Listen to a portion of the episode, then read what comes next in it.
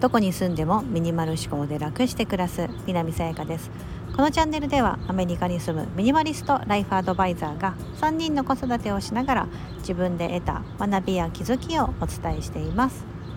今日は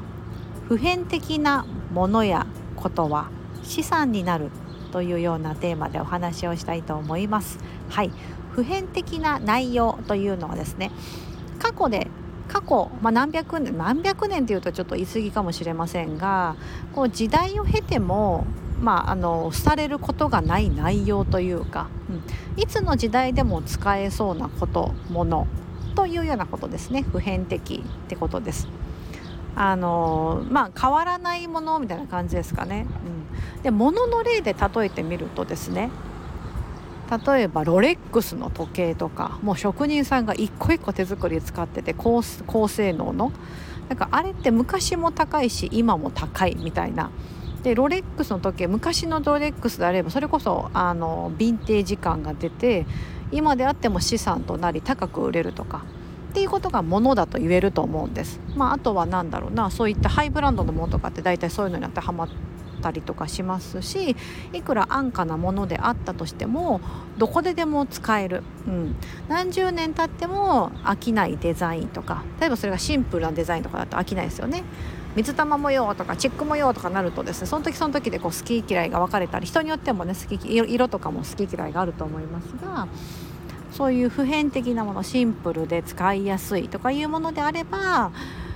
まあ、自分が持ってたものをまた子供に使わせてあげることもできたりとか、うん、っていうことができるんですよね。だからそういったものっていうのは資産になる。で今物のことで言いましたけどじゃあことというかその物質的なものじゃないもので言ったら知識とかそうですかね。もちろん新しく新しくいろんな研究が進んで知識もアップデートされていくと思うんですけど。でもそれもですねその昔持ってた知識というのはあの今もされることなく使えるとか。例えばですけど私がその今自分の中で取り込んでる時間術みたいなのがあるんです。IBD メソッドと言ってですねそれ100年前ぐらいのメソッドなんですよ。でこれ、えーと、以前配信でもあのと言ったな言ったのでちょっと概要欄に貼っときます。概要欄に貼っときますね。確かね何ヶ月前にそれね本であの学んであへえ面白いと思ってそれやり始めたら非常に効果があった時間術があって、まあ、要はトゥードゥーリストみたいなもんですよでもトゥードゥーリストでもその前日の時前の日にですね6個6個までえ、やることを書きますと次の日やりたいことやるべきことを6個書き出してそこに優先順位を振り1から6までの番号を振ってでその日やり始めます。その時には縛りがあってですねルールがあって。1番をやり終えないと2番に行けないんです。だから1番やってる時には2番3番4番5番6番は一切やらない。一切のことそこを忘れて1番に集中してそれを終わらせる。で1番が終わったらはい2番どうぞと。でもちろん2番やってる時も3番4番5番6番のことは一切できない。っていうような、まあ、時間術というかですねこのタスク管理みたいなところですかね。うん。でそういうふうにして本当に自分にあの重要なことそして優先順位が高いものですね。緊急度と重要度があるものを先にやっていく。でそれを1個終わらないと次終わらない。要はそのすごくシンプルタスクですよね。もう1個のことしかやらない。同時並行何か一緒にやろうとしないっていうようなそういったメソッドあるんですけどそれもう100年以上前のメソッドなんですよ。でもいまだにそれってものすごく有効だなと思いますし2023年のアメリカに住む私がそのメソッドを使ってやっている。これってものすごく普遍的なことですよね。その IBD さんがそういうのを提唱してくれなければまあそのうち誰か言ってたかもしれませんがその内容とかそのメソッドというのは活用されることがなかったこれはまさに普遍的なことだなと思ってますし、ね、今自分が持ってるものもそうだと思うんですよね自分が暮らしの中で持っているもの、だったり自分が考えていることだったりとかそれが普遍的であればあるほどものすごくそれって資産になるんじゃないかなと思うんです。もう一つ例にとるとですねえーと、 Voicy でですねあの西田西野亮廣さんっていうキングコングの西野亮廣さん元あ元じゃないお笑い芸人ですね。今もお笑い芸人されてるんですけどキングコングって漫才コンビの西野さんが Voicy 毎日配信されてるんです。で彼はその西野亮廣エンタメ研究所っていうオンラインサロンもやっててものすごい会員数がいる日本最大のそういったオンラインサロンも運営されてる。西野さんが言ってたことではあなるほど。確かにそうだなと思ったのがまあ何でもあの方はエンタメの世界で生きてるのでそのまあコンテンツ例えば YouTube のコンテンツでも再生回数を狙いすぎるとそれは資産にならないって言ってたんです。どういうことかというと再生回数狙おうと思ったらその時のトレンドのことですね。えーと、例えばなんだ一時期まあコロナがありましたよね。あの時のそのコロナのことをで何か YouTube の内容を取ってですねアップロードすればみんなそのコロナというのは非常に気になるトピックトレンドじゃないですか。だからみんな飛びついてそれ見るんですよね。だから再生回数としては稼げるようになるんです。ですがじゃあ今ですねこの2023年のコロナがだいぶ収束したこの今3年以上経った今ですねみんなそれ見るかっつったら見ないんですよね皆さん。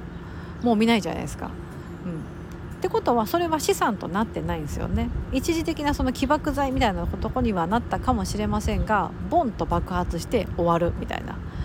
感じになっててガス瓶みたいな感じでババババってつけた後そのままずっとこう燃え続けてくれてるわけではない。これは資産にはなるというにはちょっと非常に言い難いっていうふうに言っててあ確かにそうだなと。